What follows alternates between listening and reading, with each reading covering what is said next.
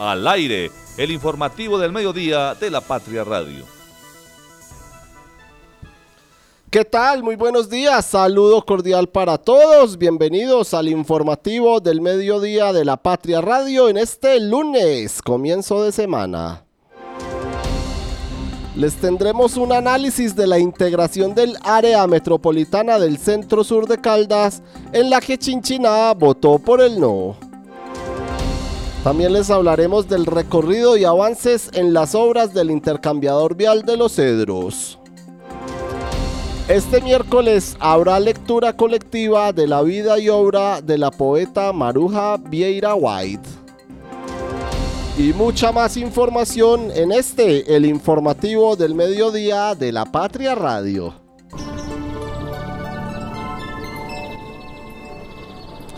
Once de la mañana, 36 minutos. Nos vamos a revisar las condiciones del clima a esta hora en la capital caldense. Un lindo día, día soleado en nuestra ciudad, en la capital caldense, la ciudad de Manizales, y lo mismo nos marca el indicador del clima el día de hoy, día soleado en la ciudad de Manizales, así se mantendrá hasta las 2 de la tarde y a partir de ahí empezará el cielo parcialmente nublado en la capital caldense. Sin embargo, no se esperan lluvias en este lunes, al menos en horas de la tarde en la ciudad de Manizales, el cielo, en el cielo predominará el sol, como ocurrió ayer. Se espera que para hoy suceda lo mismo. Y ya sobre las 6 de la tarde, 7 de la noche, algunas tormentas aisladas, pero las, las probabilidades de precipitaciones son pocas, así que no se esperan lluvias para el día de hoy en Manizales, el cielo parcialmente nublado en horas de la noche. Sin embargo,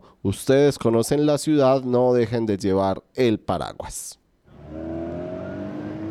El tráfico a esta hora.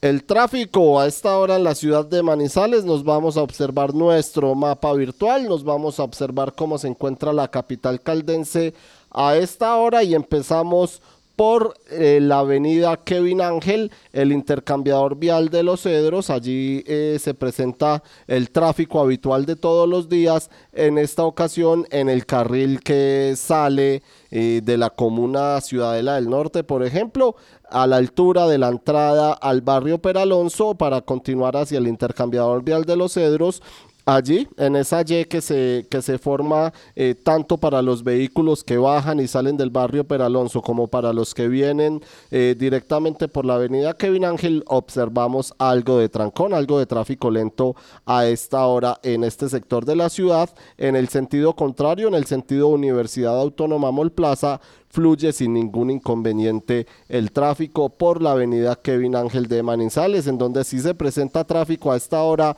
es en la vía a Puertas del Sol, exactamente en la entrada a la empresa EMAS, al relleno sanitario, también la Esmeralda que pertenece a EMAS. Allí hay algo de tráfico lento hasta ahora hasta llegar a la entrada al barrio Puertas del Sol, donde se presenta tráfico lento a esta hora en la ciudad de Manizales. Continuamos y observamos eh, el tráfico en la capital caldense y nos vamos para el centro de la ciudad en donde fluye con normalidad, en donde fluye sin ningún inconveniente el tráfico en la capital caldense y observamos que en el centro eh, de la ciudad, saliendo de la avenida del centro, sí se presenta eh, algo de trancón eh, en, el, en el sentido o cuando se dirige hacia el sector de fundadores. Y lo mismo para los carros que se dirigen o que avanzan por la avenida del centro donde era el supermercado del ahorro,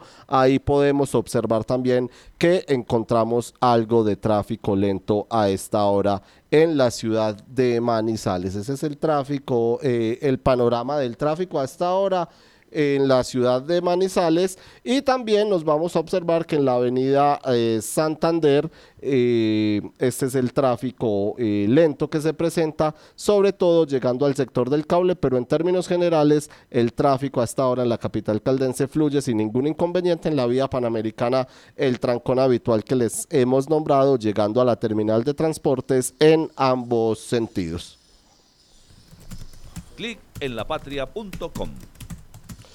www.lapatria.com. Nos vamos a observar, nos vamos a mostrar qué tenemos a esta hora en lapatria.com para todos nuestros oyentes y les vamos a hablar, por supuesto, empezamos con una noticia de índole nacional y es que en San Andrés incautan eh, una motonave con estupefacientes avaluados en 8 millones de pesos. Fuerzas eh, militares y de la Policía Nacional incautaron en San Andrés una motonave que tenía en su interior 54,1 kilómetros eh, o un kilogramos de clorhidrato de cocaína y 48,7 de marihuana. El alijo fue hallado por unidades de guardacostas de San Andrés y la compañía antinarcóticos de la Policía Nacional al realizar un procedimiento de vista e inspección al interior de los cuartos fríos de la embarcación de matrícula colombiana, la cual se encontraba en la isla. En total se encontraron 128 paquetes sospechosos,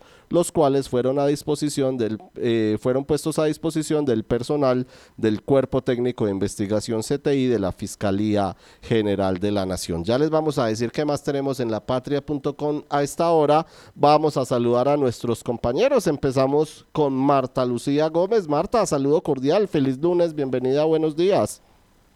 David, muchas gracias, feliz lunes y pues también un feliz lunes para todos los oyentes, para Fernando Alonso y todos los que nos acompañan a esta hora en el informativo del mediodía. Muy contentos con eh, la, mm, eh, los resultados que se obtuvieron en esta consulta popular de ayer, David. Yo creo que es una muestra de que la ciudadanía puede salir sin ninguna presión a expresar su deseo, a expresar el derecho al voto, a expresar lo que quiere para este departamento y creo que eso fue lo que pasó ayer.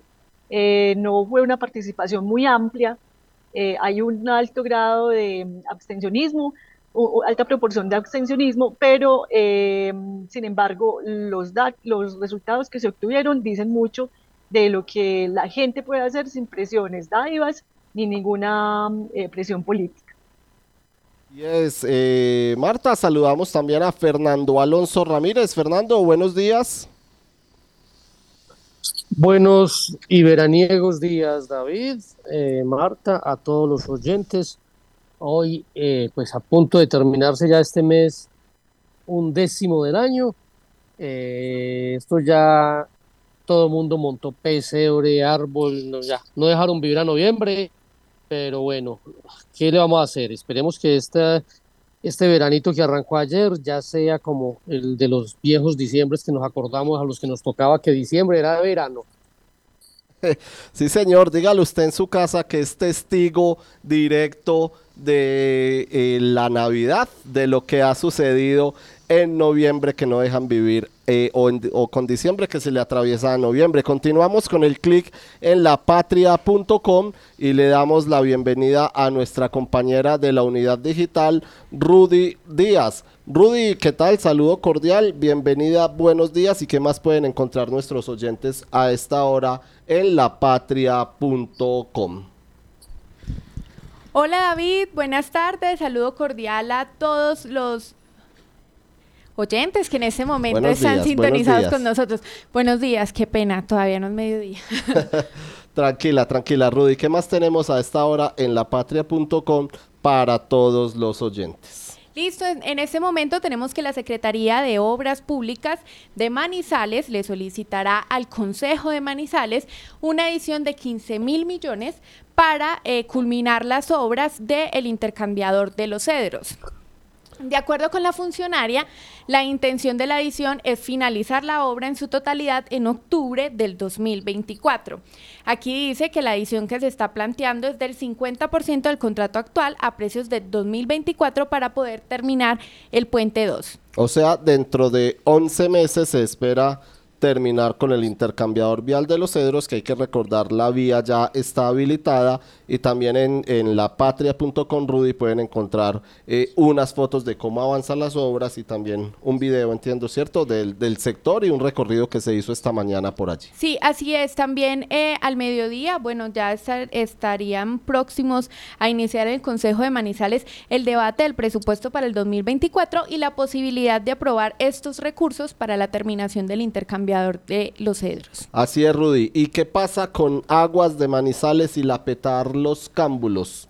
Bueno, hoy hay dos noticias importantes con las obras que se realizan eh, en la ciudad y está que em, Aguas de Manizales le solicitó a FIPASA la ter, em, discúlpeme, cancelar las obras de la Petar Los Cámbulos.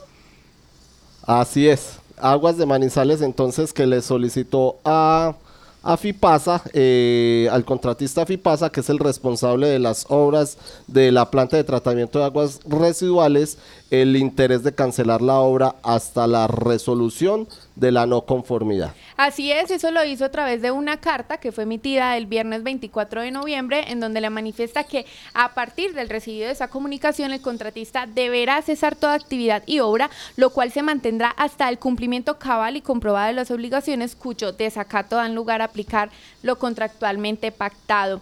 Eh, con esta información, pues surgen como tres eh, soluciones que están ahí y ¿cuáles que serían? han analizado. Entonces, la primera está eh, si se siniestra el contrato, que es que con este mecanismo se le reclama a las aseguradoras por los perjuicios generados por el contratista. También está cancelarlo de forma anticipada el contrato que eh, con esto no se le pagaría al contratista y se abriría una nueva licitación. También se mantendría el reclamo ante las aseguradoras por los anticipos que se hicieron. Finalmente está y que ha sido como una de, las nuevas alternativas y es ceder el contrato. La nueva firma arrancaría con parte la obra con las mismas condiciones que hoy se tienen. Listo, Rudy. En el sondeo que tenemos para todos los oyentes, ¿cuál es la pregunta para que voten el día de hoy? Bueno, en el sondeo está, ¿considera positiva la cercanía del gobernador electo de Caldas, Henry Gutiérrez, con el presidente Gustavo Petro? Sí, no. Le preguntamos a Marta. Marta, ¿qué opina de la cercanía del, pre- del gobernador electo de Caldas con el presidente de la República? David, pues todos los gobernadores y todos los mandatarios electos deben tener cercanía con el presidente de la República. Aquí no estamos hablando de preferencias políticas. Eh, yo creo que lo más sano para el país, para los departamentos y para los municipios es que todos puedan tener esa relación positiva con el presidente, de que sean unos aliados para con los departamentos y con los municipios y no se actúe con preferencias de por qué un eh, gobernador o un alcalde sea de una tendencia o de otra, pues si obtenga beneficios del gobierno. Caldas ha padecido esa posición de estar eh, del lado de, de- o no estar del lado del gobierno, no ser entre los preferidos de un gobierno y hemos sufrido muchas consecuencias nefastas para el departamento. Ojalá pues que en este nuevo periodo eh, que inician estos gobernantes que, se, eh, que empiezan a ejercer el primero de enero, las eh, relaciones sean muy sanas y el trato igualitario para todos. Y Fernando, ¿considera positiva la cercanía del gobernador electo de Caldas con el presidente de la República? Eh, no, David, para nada. Parece que eh, eso es un albur, ¿sí? hacer creer que ser cercano a este presidente particularmente, pues va a traer muchas obras para Caldas, pero es que lo primero que necesita es que tengamos un presidente que tome decisiones ejecutivas, cosa que brilla por su ausencia en este mandato. Entonces, no, no creo que marque ninguna mayor diferencia. Bueno, Fernando, los lectores de lapatria.com están como que de acuerdo con lo que usted piensa porque el 60.89% votó que no y el 39.11% que sí. En el Centro de Arbitraje y Conciliación de la Cámara de Comercio de Manizales por Caldas tenemos múltiples formas para acompañarte en la solución de tus dificultades con otras personas o empresas. Llevamos más de 30 años al servicio de la comunidad. Pregunta por nuestros servicios de conciliación, arbitraje, insolvencia de persona natural no comerciante, asesorías jurídicas especializadas, amigable composición, ejecución especial de garantías mobiliarias. Info 884-1840, extensiones 301, 302 o al correo conciliación arroba ccm.org.co. Conectar personas con soluciones energéticas es la idea que mueve a Gensa, una empresa con más de 400 colaboradores que trabajan por brindarle energía a su país. Somos Gensa, energía que conecta. Cotraman, una empresa al servicio del Oriente de Caldas. Viaje siempre con nosotros a Manzanares, Samaná, Bolivia, Pensilvania, Marquetalia, Marulanda y La Dorada. Informes al 312-260-0698. Recuerde que usted también puede acceder a los servicios del Hospital Santa Sofía de manera particular y con las tarifas más económicas de la región. Consulta con especialistas a 64.500 pesos y consulta con subespecialistas a 129.000 pesos. Mayor información 887-9200 extensión 752. Desde el 2 de octubre del 2023 hasta el 16 de febrero del 2024, ven, compra y participa en el sorteo del vehículo Renault Quid 2024. Aplican condiciones y restricciones. Cable Plaza, un encuentro, una experiencia. En el Centro de Arbitraje y Conciliación de la Cámara de Comercio de Manizales por Caldas tenemos múltiples formas para acompañarte en la solución de tus dificultades con otras personas o empresas. Llevamos más de 30 años al servicio de la comunidad. Pregunta por nuestros servicios de conciliación, arbitraje, insolvencia de persona natural no comerciante, asesorías jurídicas especializadas, amigable composición, ejecución especial de garantías mobiliarias. Info 884-1840, extensiones 301-302 o al correo conciliación Conectar personas con soluciones energéticas es la idea que mueve a Gensa, una empresa con más de 400 colaboradores que trabajan por brindarle energía a su país. Somos Gensa, energía que conecta. Encuéntrenos siempre en podcast. Escúchenos en Spotify buscando La Patria Radio. 11 de la mañana, 52 minutos. Compañeros, empezamos con el análisis de la conformación al área metropolitana del centro sur de Caldas. El sí por eh, cuatro municipios que dieron 61.685 votos y el no, Chinchiná, con 10.425 votos. Marta, empezamos contigo.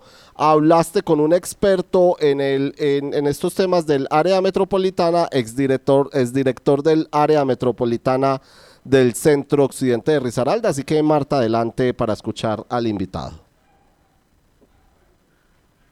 Claro que sí, David. Pues eh, estamos aquí con un experto que nos ayuda a entender un poquitico estas dos posiciones que se están, eh, que están circulando en este momento. Si el área metropolitana eh, puede conformarse con el voto por el sí en cuatro municipios de los cinco que estaban planteando y preguntándole a los ciudadanos si querían o no esta conformación. Uno que es Chinchiná, que vota por el no. Entonces aquí tenemos a Carlos Elías eh, Restrepo, Restrepo, Ferro. Perdón, gracias, eh, David, David quien, eh, fue, quien es consultor y fue director del área metropolitana Centro Occidente del Risaralda, hablándonos y dándonos las luces un poco en este tema. Eh, buenos días a, todos, un cordial saludo a todos los oyentes y seguidores del periódico La Patria.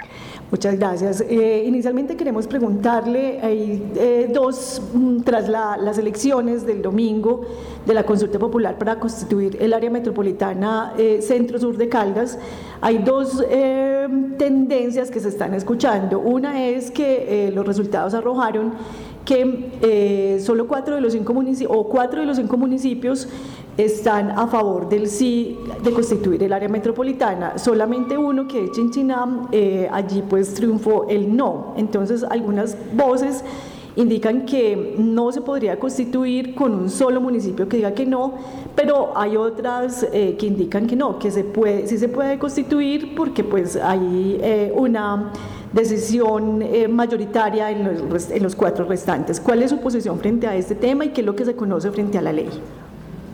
Mira, eh, básicamente lo que la ley plantea son unos requisitos previos a la consulta. Esos requisitos previos es que hay que cumplir con que o sea un grupo de concejales o un grupo de ciudadanos con un porcentaje eh, tomen la iniciativa para que ese municipio sea parte del área metropolitana, que haya un municipio núcleo y adicionalmente pues se presenta un proyecto a la registraduría. La registraduría posteriormente eh, lo que hace es eh, realizar unas elecciones en esos municipios para poder definir si mayoritariamente las personas de acuerdo a unas condiciones que ponen de la cantidad del censo que participe y todo eso, eh, deciden que ese municipio sea parte del área metropolitana.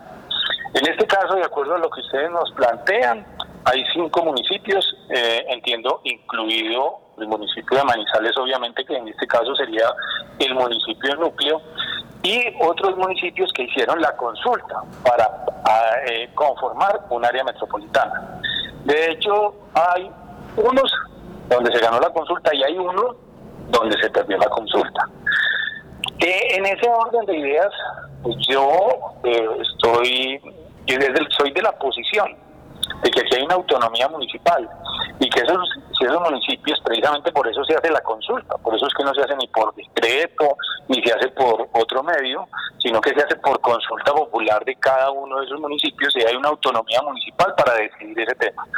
Si solamente tres municipios ganaron y con esos tres municipios se cumplen las condiciones para conformar el área, que haya un municipio núcleo y así de acuerdo a lo que está establecido en la ley, pues simplemente seguir adelante con la conformación del área metropolitana con los municipios que ganaron la consulta. Perfecto. Taxativamente, la ley no menciona nada, la ley que, contempla y rige las áreas metropolitanas en el país, eh, no dice nada en este tema, que deban ser, que deba ganar el sí en todos los municipios que fueron a consulta. No, solamente habla de que hay que hacer la consulta en los municipios y que los municipios que ganen la consulta pues pasarán a ser eh, eh, parte de la área metropolitana. De hecho, sí hay una cosa que es taxativa de la ley y que plantea que si alguno de los mandatarios, después de haber ganado la consulta del municipio, empieza a entorpecer el proceso de conformación del área, eso sí acarrea sanciones, que sería pues todo lo contrario, en este caso no. En este caso es simplemente los municipios ganaron, si se sigue con esos municipios que ganaron, se siguen cumpliendo las condiciones para conformar el área, pues se sigue adelante con esos municipios para conformar el área. Eso es un caso muy parecido, recuerdo yo, al tema del área metropolitana del Valle de la Burra en Medellín, donde creo que allá son cerca de 13 municipios y históricamente todos ah, los, municipios que hacían parte de la área metropolitana, pues eran 13, menos Envigado. Y Envigado se benefició de todos los proyectos del área metropolitana. Y apenas hace muy poco, no recuerdo cuánto, hace por ahí tres o cuatro años hicieron la consulta. Y ellos la hicieron varias veces. En algunas oportunidades la perdieron y hace poco la ganaron y hicieron parte del área ese municipio solamente. Entonces eh, pasó a conformar toda el área metropolitana. En este caso sería lo mismo, simplemente se conforma el área metropolitana con los municipios que plantearon que sí estaban de acuerdo y si más adelante quieren plantear una consulta para que Chinchiná vuelva a ingresar al área, pues se hace la consulta solamente para Chinchiná. Ahí estaba, Marta. Entonces, la claridad de la conformación del área metropolitana del centro sur de Caldas con cuatro de los cinco municipios.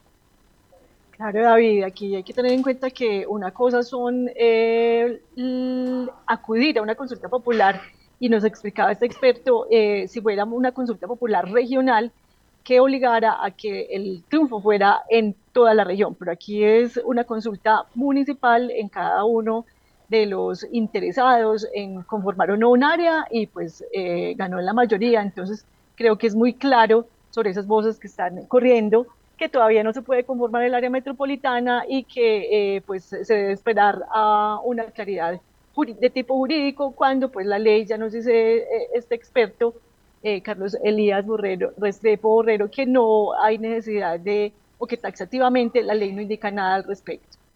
Así es, 11 de la mañana, 59 minutos. Fernando, se ratifica entonces la conformación y en la que quedarían o quedarán Manizales, Villa María, Palestina y Neira en el área metropolitana del centro sur de Caldas. David, hay que decir dos cosas. Estamos en el país del Sagrado Corazón de Jesús y el país de los abogados. Entonces ya veo venir eh, intentonas jurídicas en busca de suspender eh, este proceso con base en la norma que algunos están alegando que se tendría que haber aprobado en todos los municipios.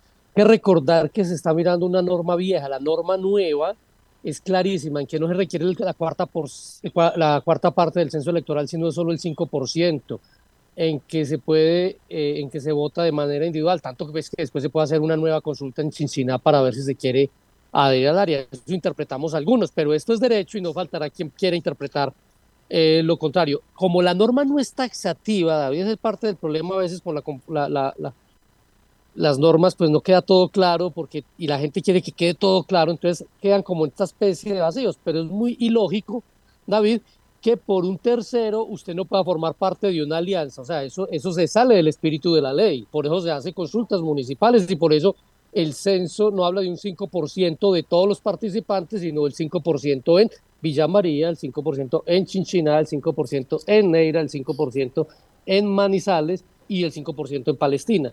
Sí, y eso así lo entendemos quienes hemos eh, estado detrás de todos estos eh, foros y cosas del área metropolitana, ¿cierto?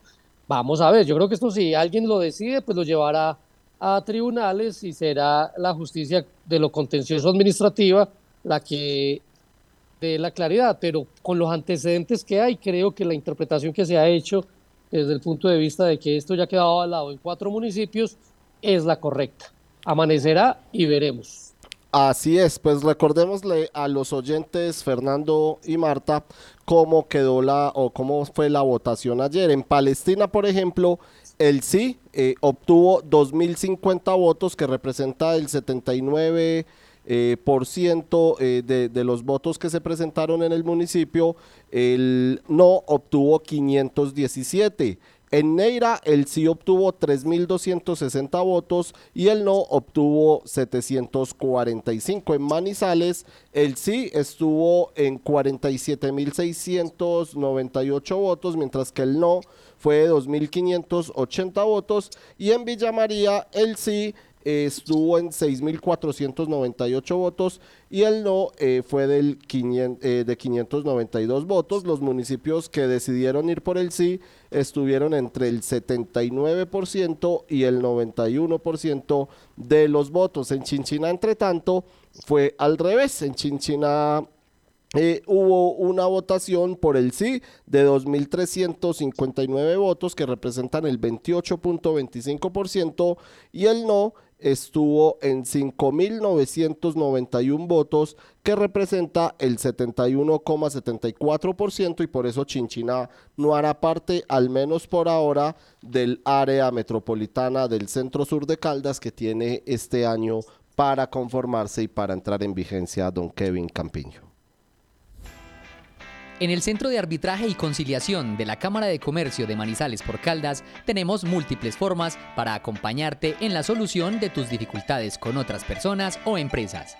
Llevamos más de 30 años al servicio de la comunidad. Pregunta por nuestros servicios de conciliación, arbitraje, insolvencia de persona natural no comerciante, asesorías jurídicas especializadas, amigable composición, ejecución especial de garantías mobiliarias. Info 884-1840, extensiones 301, 302 o al correo conciliación ccm.org.co. Este clic acaba de lograr que el día dure un poco más. Nuestra energía conecta los retos con soluciones energéticas para toda Colombia. Somos Gensa. Energía que conecta. Recuerde que usted también puede acceder a los servicios del Hospital Santa Sofía de manera particular y con las tarifas más económicas de la región. Consulta con especialistas a 64.500 pesos y consulta con subespecialistas a 129.000 pesos. Mayor información 887-9200 extensión 752. Desde el 2 de octubre del 2023 hasta el 16 de febrero del 2024, ven, compra y participa en el sorteo del vehículo Renault Kwid 2024. Aplican condiciones y restricciones. Cable Plaza, un encuentro, una experiencia.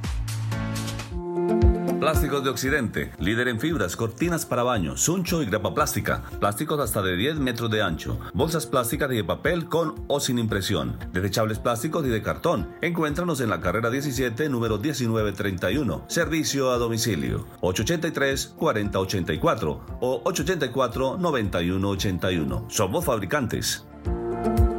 ¿Te gusta el arte? Desde el 15 de noviembre, las puertas de la Secretaría de Cultura estarán abiertas con el proyecto Caldas Cultura en Movimiento para que conozcas las obras de los 10 artistas caldenses seleccionados. Estaremos en exposición hasta el 30 de noviembre. Caldas Cultura en Movimiento es el proyecto que visibiliza obras inéditas de los artistas. Proyecto de la Secretaría de Desarrollo, Empleo e Innovación de la Gobernación de Caldas, y Caldas.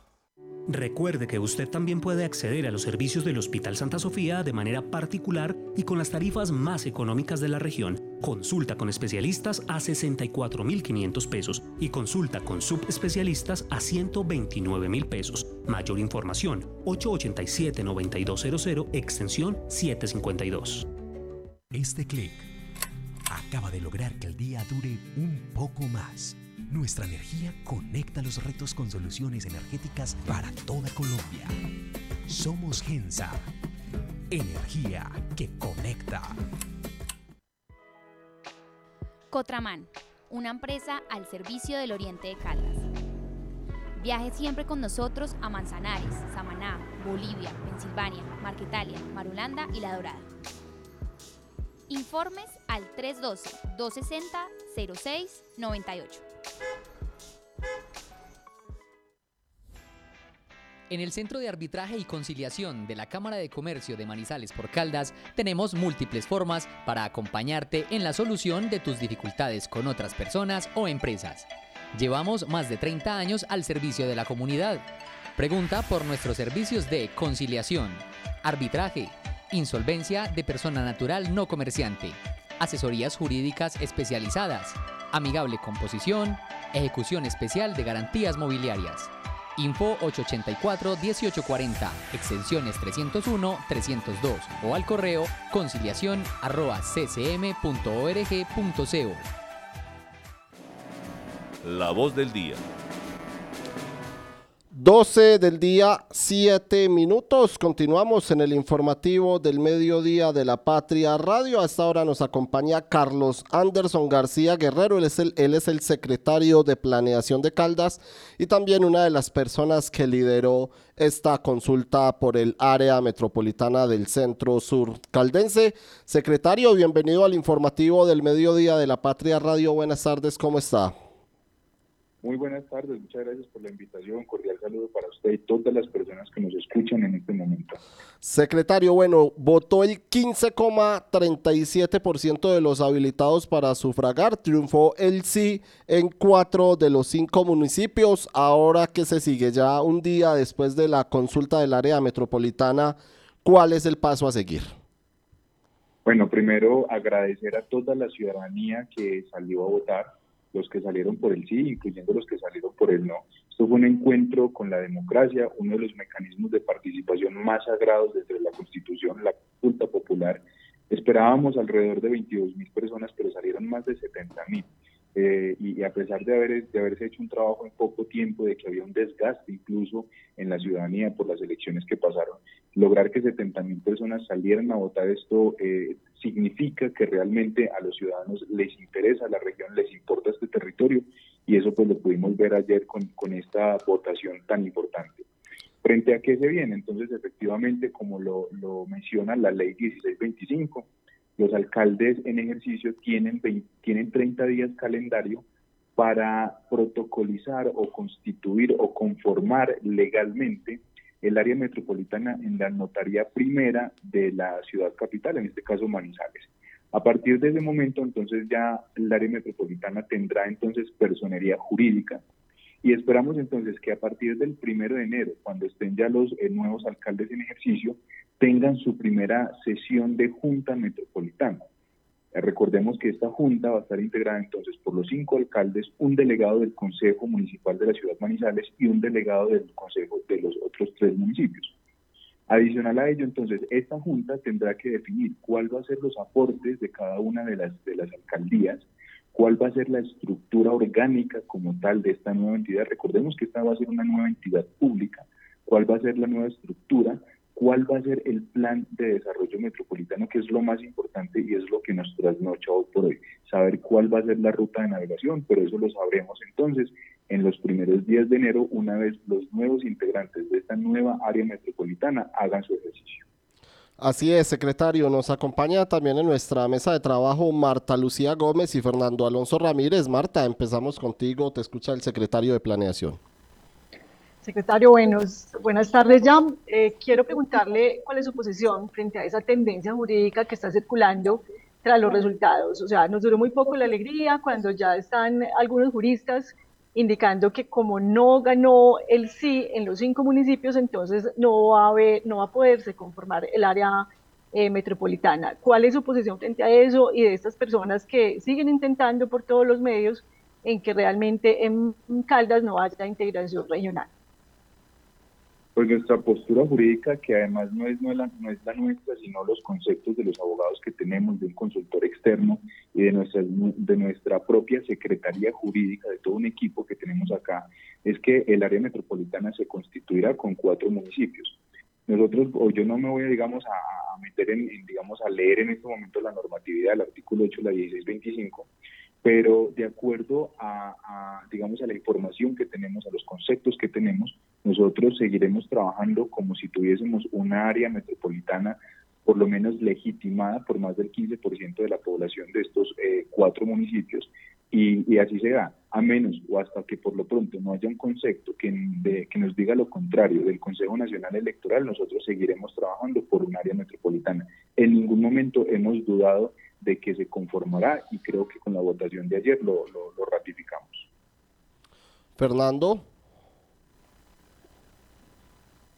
Eh, sí, secretario. Eh, la, la, pregunta es, bueno, hay que dar como eh, golpes tempranos, tomar decisiones prontas y rápidas para demostrar que esto sí favorece realmente a los ciudadanos de los cuatro municipios donde se aprobó y para que sirva de una vez para ir convenciendo a los vecinos de Chinchina y quién sabe qué otro municipio se quiera sumar. ¿Cuáles podrían ser esas primeras eh, victorias tempranas que se dieran para lograr tales resultados y, la gente vea, porque esto requiere todo un tema administrativo que es largo, pero que se podría hacer como pronto para que la gente vea realmente que esto puede funcionar?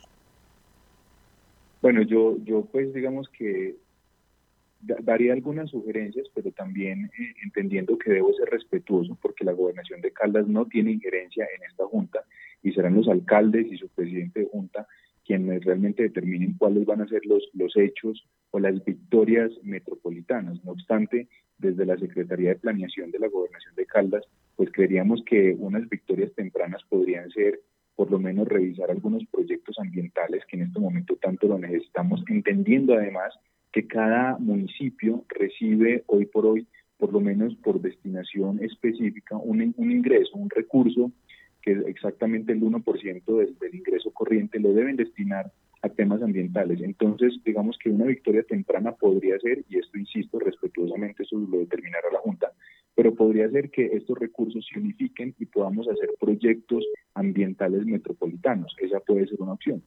La otra opción, naturalmente, será entonces eh, eh, digamos que recoger los recursos para pagar el, plan de movilidad o el estudio de movilidad que se debe hacer para determinar entonces cuál va a ser o cómo se integraría el sistema de, transporte también en los cuatro municipios. Creo que eso serían las victorias tempranas. Pero además la gobernación de Caldas, si quisiéramos eh, hablar de los hechos metropolitanos que hemos, hemos tenido, ¿cierto? Hay unos proyectos puntuales que le apuntan al área metropolitana, no obstante, la siguiente administración esperaríamos y respetuosamente pues uno creería que, van a continuar. Ejemplo, un parque tecnológico en Villa María que, una vez empiece en funcionamiento, eso va a ser realmente una victoria temprana del área metropolitana. El haber aprobado la, digamos, la eliminación del peaje, esto es también un hecho metropolitano de victoria temprana y esperamos entonces con la gobernación de Caldas y en articulación con esta nueva entidad supramunicipal, poder de pronto empezar a ver las vías rurales, las vías terciarias que comunican estos municipios. Ejemplo, poder ver una vía que comunique Neira, eh, Magallanes, kilómetro 41 y salir hacia Palestina. O o por qué no, pensar en la vía que comunica Chinchiná, Llanitos con Villa María y empezar a mejorar estas vías que de entrada ya vienen siendo vías metropolitanas. Así es, Marta, ¿tienes alguna última pregunta para el secretario? No, David, gracias. Bueno, secretario, le agradecemos mucho por estar en el informativo del mediodía de la Patria Radio. Y finalmente recuérdenos entonces cómo se conformaría esta junta directiva. Y para los oyentes que nos escriben, eh, que, usted lo dijo al principio, pero que no les quedó claro, esos 30 días que tienen ya para finalizar este año, el periodo que se sigue. Claro que sí, entonces a partir de la, de la consulta eh, realizada el día de ayer, los alcaldes en ejercicio de los cuatro municipios tienen 30 días calendario para conformar o legalizar entonces el área metropolitana en la notaría primero. Eso, es lo primero. Segundo, la, la, junta directiva estará entonces integrada por los cuatro alcaldes. Ojo pues a esto, los cuatro alcaldes. Un delegado del Consejo Municipal de Manizales por ser la ciudad núcleo y un delegado de los otros tres consejos municipales. Adicional a ello, también entonces habrá un delegado del gobierno nacional con voz pero sin voto. Normalmente en las otras áreas metropolitanas es un delegado por parte del DNP, del Departamento Nacional de Planeación.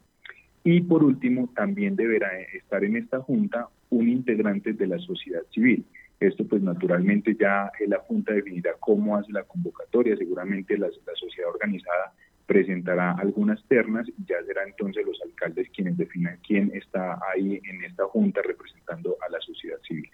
Así es, secretario de Planeación, Carlos Anderson García, que esté muy bien y gracias por estar en el informativo de la mañana, del, del mediodía. A ustedes, a ustedes, muchas gracias y nuevamente eh, agradecerle a toda la ciudadanía de estos cuatro municipios que salió, participó y que se expresó y que hoy podemos tener la oportunidad de tener una mejor eh, visión de, de, futuro, una mejor visión de desarrollo y sobre todo una mejor planificación para las siguientes generaciones. Muchas gracias.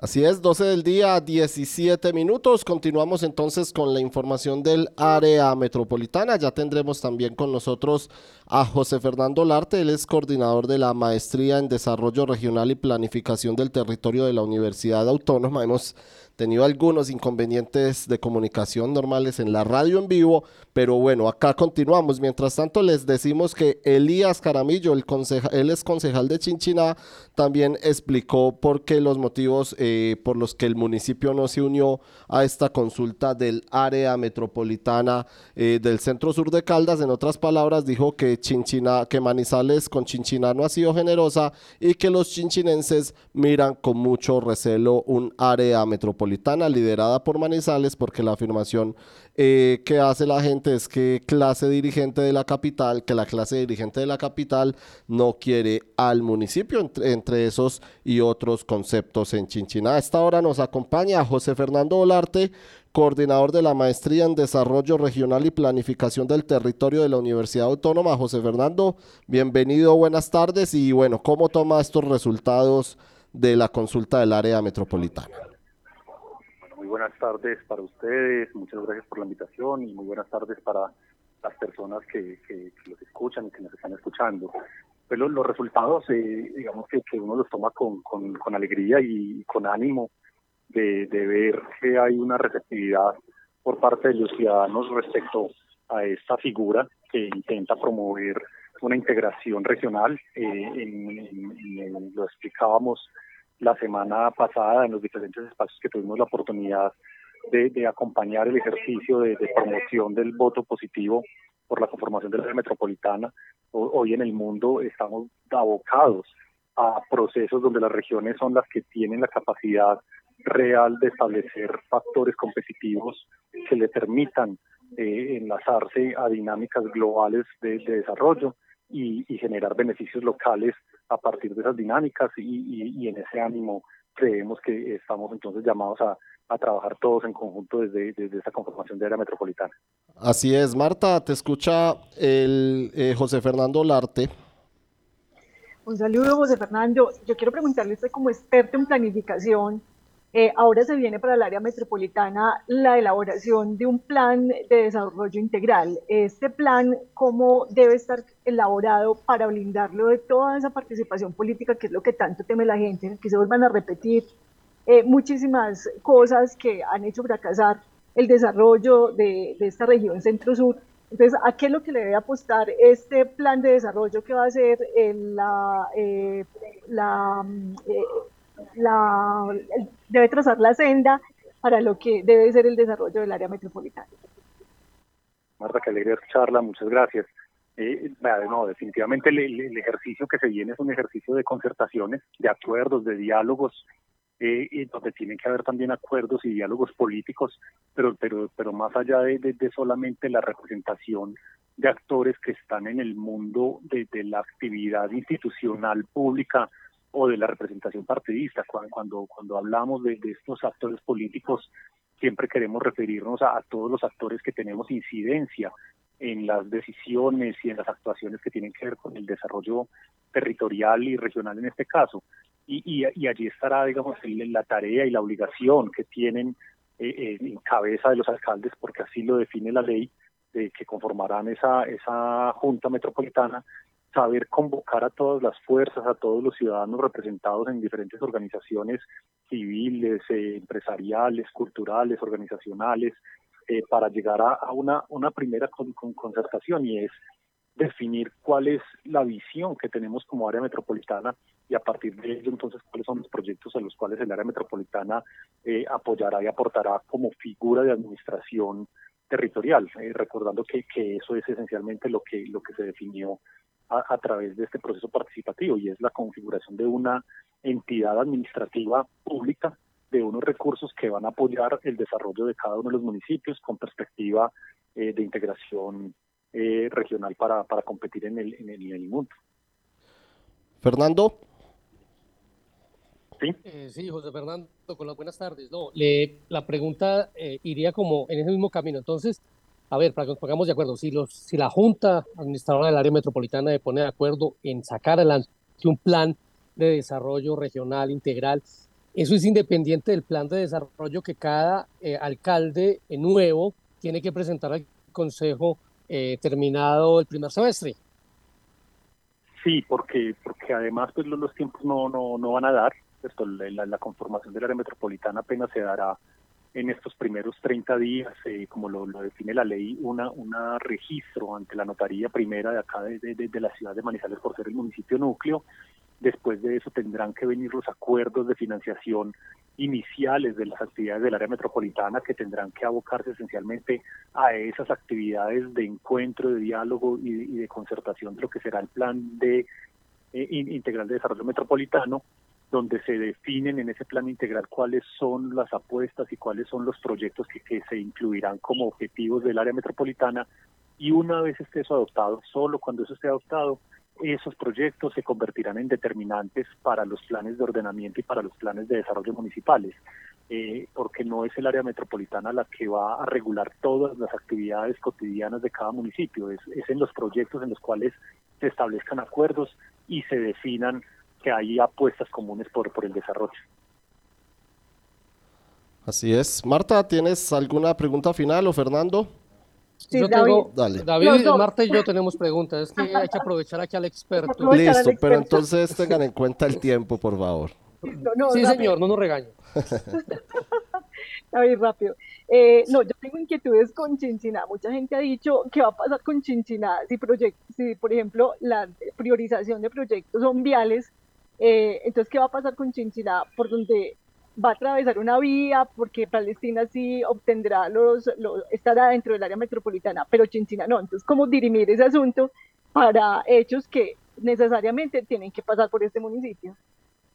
No, el, ejercicio con, con, Chinchiná, eh, no por, por, no pertenecer al área metropolitana, Chinchiná eh, desaparece del mapa de la subregión o de la, o de la conformación de un territorio que tiene hechos metropolitanos la semana anterior lo, lo, reiterábamos y, creo que todos los que, con los que podía compartir diálogo insistíamos en ello, eh, es que los hechos metropolitanos están diciéndonos que efectivamente hay una dinámica eh, subregional, económica, social, ambiental, y uno no podría ignorar eso por el hecho que no estén allí. Habrá que buscar formas de acercamiento con Chinchiná, habrá que, enamorarlos de esta figura de, asociatividad para que en algún momento entren también a beneficiarse de lo que el área metropolitana genera, pero, pero hay que trabajar con Chinchiná y, romper ese, ese, ese mito y, esa esa falacia que se ha creado en el entorno que, que, que acá no queremos a los de Chinchiná, o que, o que desde Manizales se ha tratado mal a Chinchiná, seguramente tendrán razones para exponer por qué se sienten maltratados,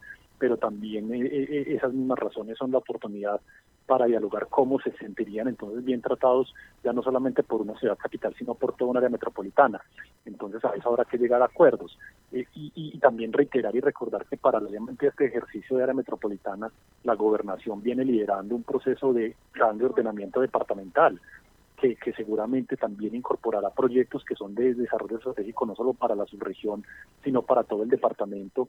Y, en el marco de ese plan de ordenamiento departamental, entonces aparecerán esos determinantes para que Chinchiná también entre en, ese ejercicio de, diálogo y de participación con proyectos que tienen que ver con, su territorio en el desarrollo que, que lo, el viernes tuve la oportunidad de participar en, el foro que organizó el Consejo de Manizales y, una de las principales conclusiones es que quizás eh, quien más se podría beneficiar de una figura de metropolitana es Chinchiná y, eso sigue siendo una realidad por las posibilidades que tienen de, configuración de su territorio.